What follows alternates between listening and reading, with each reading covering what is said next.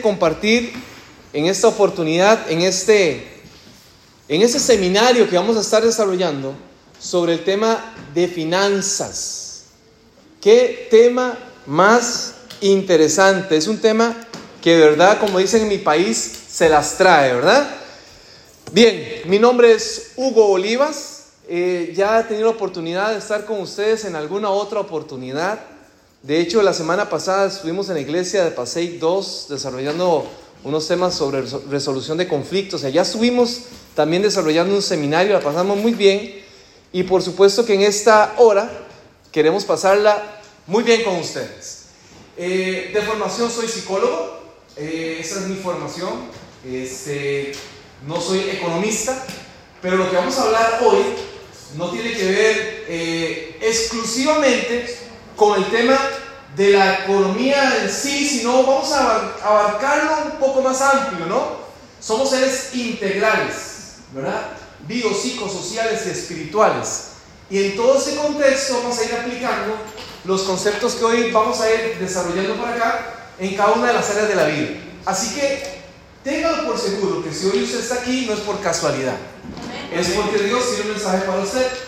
Así que, bueno, vamos a disponernos y como lo anunciaron anteriormente, ojalá que para el viernes, que vamos a seguir con, el segundo tema, usted traiga dónde apuntar. Y si usted no trae dónde apuntar, bueno, ahí tiene la tecnología y si no va a tener que volver a utilizar nuevamente por allí, eh, eh, ir a YouTube, ¿verdad? al canal y volver ahí a ver los conceptos que vamos a estar desarrollando, que estoy seguro van a ser de mucha utilidad para su vida. Como ustedes ya posiblemente ya lo identificaron con mi acento, yo soy de Costa Rica, ¿verdad? ya lo había dicho anteriormente en otra oportunidad, pero para los amigos y amigas que de pronto dicen, este muchacho me suena el acento, pero todavía no lo distingo, ¿verdad? ¿De dónde es? Algunos dicen, colombiano, no colombiano, todavía no, un poquito más, más para acá, ¿verdad? De Costa Rica y de Centroamérica. Así que, bueno, eh, posiblemente para este fin de semana estaremos aquí con toda mi familia, nuevamente también acompañándonos como ministerio. Vamos a entonces a pedirle a nuestro Dios eh, su dirección, vamos a orar, vamos a buscar su presencia y a pedirle que todo lo que se haga en esta hora siempre sea para exaltar y glorificar su santo nombre. Así que vamos a inclinarnos y vamos a orar.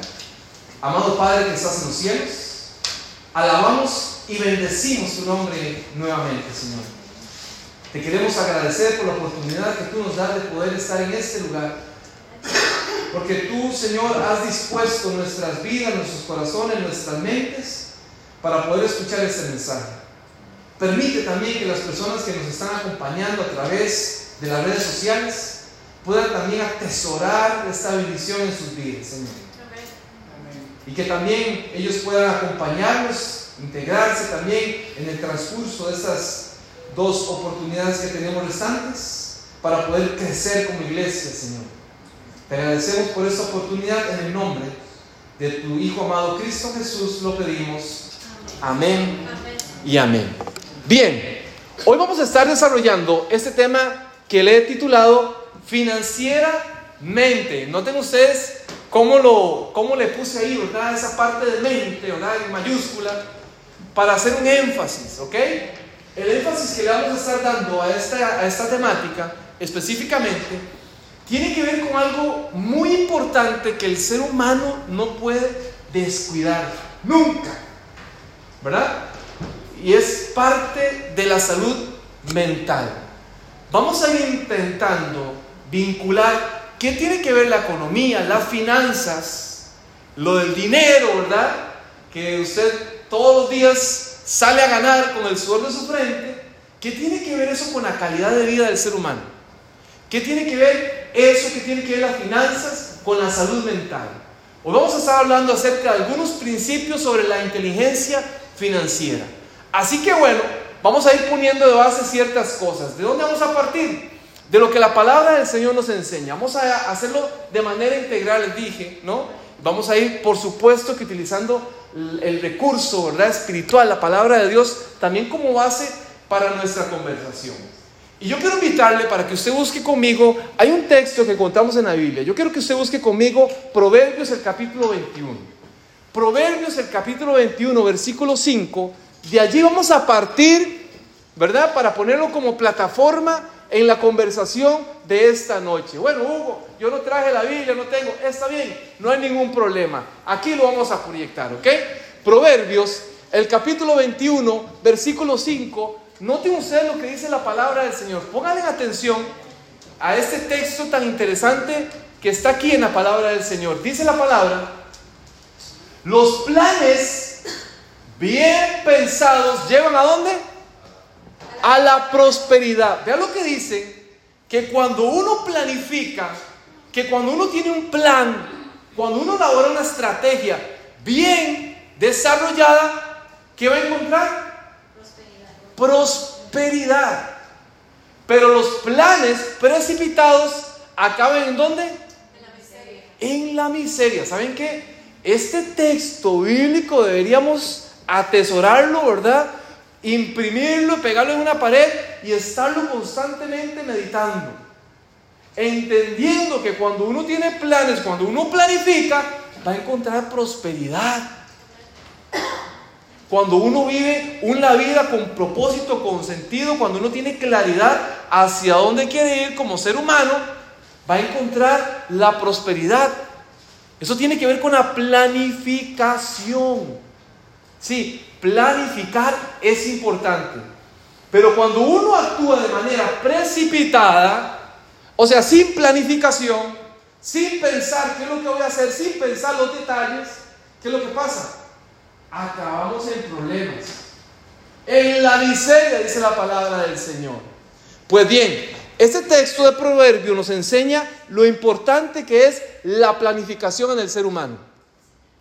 Noten ustedes, hay por ahí un pensamiento que dice que el 80%, cuando hablamos del tema de las finanzas, que el 80% está eh, dirigido al comportamiento y el 20% al conocimiento. ¿Qué quiere decir esto? que las finanzas personales, sus finanzas, son 80% conductas. O sea, vean qué interesante lo que estoy diciendo. Porque usted puede venir y participar de un seminario, porque usted puede tener mucha información, pero la información no es todo. Es poner en práctica lo que se aprende. Y en la vida, lo decía ahora Maciel, cuando daba la bienvenida, ella decía, ¿a cuánto les gustan aprender? ¿A cuánto le gusta recibir información? A mí me encanta recibir información. A mí me encanta. Yo soy una persona que cuando estoy en las redes sociales siempre estoy buscando escuchar algo que me ayude, que le añada valor a mi vida, que me permita crecer en muchas áreas, en diferentes áreas. Me gusta escuchar de todo. Me gusta escuchar propuestas que me ayuden a crecer a mí como ser humano, de manera integral, como papá, como esposo, como hermano, como hijo, como cristiano como, trabajador, ¿verdad? Me, gusta, me gusta el conocimiento, me gusta escuchar. Pero dice ahí que tiene que ver con el comportamiento. De nada sirve la información si no la ponemos en práctica. ¿Qué es lo que pasa? Que hay gente, y he conocido gente, que me dice, sí, Hugo, yo sé que no lo tengo que hacer, pero agarra la tarjeta de crédito y ¡prum! se va, ¿verdad? Para para el mall, porque vamos a salir al mall. De hecho, ahí vamos a ir hablando un poquito acerca de eso. Porque si usted tiene problemas a la hora de controlar ¿verdad? sus impulsos, y si una persona, una compradora o un comprador impulsivo, nunca vaya un domingo de paseo a un mall, ¿verdad? Menos con la tarjeta de crédito y menos con el salario recién recibido, porque ¿qué va a hacer? Lo va a gastar. Después se va a decir, ¿para qué me lo compré si no lo necesitaba? ¿Lo voy a volver? No, no, mejor no lo voy a volver. ¿Lo no, no lo devuelvo. Ay, es que está, está tan bonito, ¿verdad? Se me ve tan bonito. ¿verdad? Otro par de zapatos, porque con los 25 pares de zapatos que yo tengo no me alcanzan, ¿verdad? Entonces, vea que tiene que ver con el tema del comportamiento, las finanzas, tiene que ver con un tema de comportamiento. Ahora, nosotros como, como cristianos, como creyentes, hablamos de un principio que se llama el principio de la mayordomía cristiana. Cuando entendemos nosotros que nuestros talentos, que nuestro tiempo, que nuestros recursos, que nuestros dones, que todo lo que tenemos, ¿de dónde proviene? De Dios. Dios es el que nos, nos da el talento, Dios es el que nos da, incluso dice la palabra, el poder para hacer la riqueza, ¿recuerdan? Dios es el que nos da a todos. Dios es el que nos da las capacidades mentales, intelectuales que usted tiene. Dios es el que nos permite poder desarrollarnos. Cuando el ser humano, en este concepto de mayordomía cristiana, entiende que es Dios el que provee, ¿qué va a hacer? Va a tener que aprender a ser buen administrador de lo que Dios le da. ¿Somos buenos administradores nosotros del tiempo?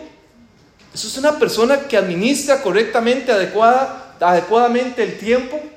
¿verdad? Hoy los teléfonos ¿verdad? inteligentes te dicen cuánto tiempo se estuvo en la red social. ¿verdad? Ocho horas en Facebook.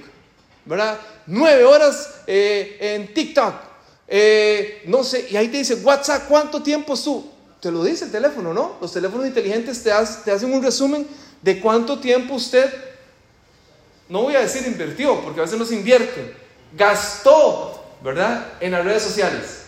Viendo, ¿verdad? Hasta que, hasta que el día va pasando, pasando, pasando, pasando, viendo historias, viendo historias, viendo las historias de, sus amigas de allá, del país de, origen, de donde usted viene, ¿verdad? Sus salidas a la playa y todo, y usted viendo, ay, mira aquella cómo está, ay, vamos a ver aquella, fulanita o fulanito, viendo por allí. Tiene que ver con administración del tiempo. Somos buenos administradores del tiempo. Somos buenos administradores de los talentos que Dios nos dio, dio, perdón. ¿Es usted un buen administrador del talento? Sí, del talento que Dios le dio, porque la Biblia dice que a todos se nos dio mínimo un talento, ¿cierto? Mínimo uno. Pero muchas veces ni siquiera se estimula. ¿Cómo vamos a desarrollar ese talento si no lo queremos estimular? No sé, puede ser que usted tenga el talento, el don que Dios le haya dado a usted de poder predicar, tiene la facilidad, pero usted todavía no la ha explotado, de cantar. No sé, usted tiene que descubrir cuáles son sus dones, sus talentos. Ser buen administrador. ¿Es usted un buen administrador de sus finanzas? De ese recurso que Dios le ha puesto a usted en las manos. Y vean qué interesante con este tema de la mayordomía cristiana, porque hay tres áreas de la mayordomía cristiana. Número uno, la mayordomía familiar. Es proveer el hogar lo que se necesita. Un hogar seguro, amoroso, donde todos podamos desarrollarnos plenamente. Tiene que ver con la mayor, mayordomía familiar. Otro concepto se llama mayordomía comunitaria. Es la proyección que podemos hacer hacia la comunidad, hacia la gente que tiene necesidad. ¿Verdad? Salir y hacer iglesia. Porque a veces tenemos el concepto que hacer iglesia es simplemente estar aquí sentados en la comodidad, ¿verdad? Si hay frío, calefacción, si hay calor, aquí tenemos, ¿verdad? El, eh, clima perfecto porque tenemos aquí, eh, nos sentimos fresquitos, ¿verdad? O que salimos después y nos sentimos eh, con aquel calor, sofocados, ¿verdad? Pero ser iglesia es salir, es proyectarnos. Es que la comunidad diga, ay, allá hay una iglesia en Pasey, que esa iglesia hace la diferencia, marca la diferencia. Eso tiene que ver con un tema de mayordomía. Y por supuesto, la mayordomía personal, que es ahora sí, no estoy hablando de su esposa, no estoy hablando de sus hijos, no estoy hablando de, estoy hablando de usted como persona. Pregunta a su conciencia, no me responda a mí, responda a usted. ¿Es usted un buen administrador de todos los recursos que Dios ha puesto en su vida? Sus finanzas, usted es un buen administrador de sus finanzas? Está respondiendo usted mismo. Si usted me dice, ay, Hugo, no, la verdad es que he sido, la verdad es que he sido muy irresponsable. Bueno, Dios nos da la oportunidad de hacer un alto en el camino para ir mejorando ciertas áreas, porque ¿saben qué? Es lo bonito, la oportunidad que Dios nos da, Dios nos permite siempre ser una mejor versión de persona. Eso es lo que nos permite Dios. O lo que hemos hecho en algún momento, tal vez nos hemos equivocado, pero Dios nos da la oportunidad de ser mejores. Y eso es una gran bendición. A ver, usted me dice, Hugo, no, yo he sido tan irresponsable. Es que, Hugo, yo vuelvo de para atrás y toda la vida he sido igual. Desde jovencito, ¿verdad? Me gusta despilfarrar lo que tengo, ¿verdad? Como aquel joven eh, hijo pródigo, ¿verdad? Que, que malgastó todo lo que tenía. Luego vamos a hablar acerca de este joven.